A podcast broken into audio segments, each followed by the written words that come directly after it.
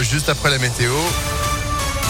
Et puis l'info, l'actu de ce mardi matin, c'est avec Florian Lafont sur Impact. Bonjour Florian. Bonjour à tous. Baisse des tensions entre la France et le Royaume-Uni. Les négociations autour de la pêche en vertu de l'accord du Brexit vont se poursuivre. Les mesures de rétorsion prévues par Paris, qui devaient initialement rentrer en vigueur cette nuit à minuit, sont finalement suspendues jusqu'à jeudi.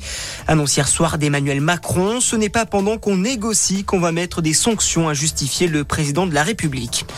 Plus de 100 pays vont s'engager aujourd'hui à enrayer la déforestation d'ici à 2030, annonce du gouvernement britannique. Hôte de la COP26 qui se tient depuis dimanche à Glasgow en Écosse, une centaine de pays représentant plus de 85% des forêts de la planète, comme le Canada, le Brésil ou encore la Russie vont débloquer plus de 19 milliards de dollars de fonds publics et privés pour protéger et reconstituer les forêts. La COP26 justement, où la journée d'hier a été marquée par les discours d'une soixantaine de chefs d'État. Parmi eux, Emmanuel Macron a appelé les pays les plus émetteurs de gaz à effet de serre à rehausser leur ambition dans les 15 jours qui viennent. L'Inde, troisième pays le plus émetteur de gaz à effet de serre, a promis d'atteindre la neutralité carbone d'ici 2070. Dans le reste de l'actualité, le cap des 5 millions de morts liés au Covid franchi dans le monde. Le bilan dressé hier par l'AFP qui prend en compte les décès comptabilisés par les autorités de santé nationale.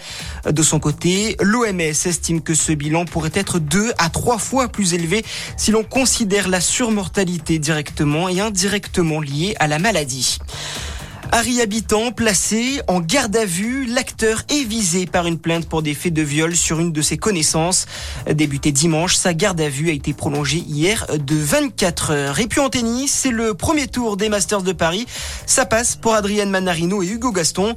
En revanche, Benoît Paire a été sorti hier soir, éliminé par l'Espagnol Pablo Carreno Busta. Aujourd'hui entré en liste de Pierre Hugerbert, Richard Gasquet et Gaël Monfils. Voilà pour l'actualité. Très bonne matinée à tous. À notre écoute. Merci Florian, vous êtes de retour à 6h30. L'actu à tout moment, impactfm.fr. 6h03.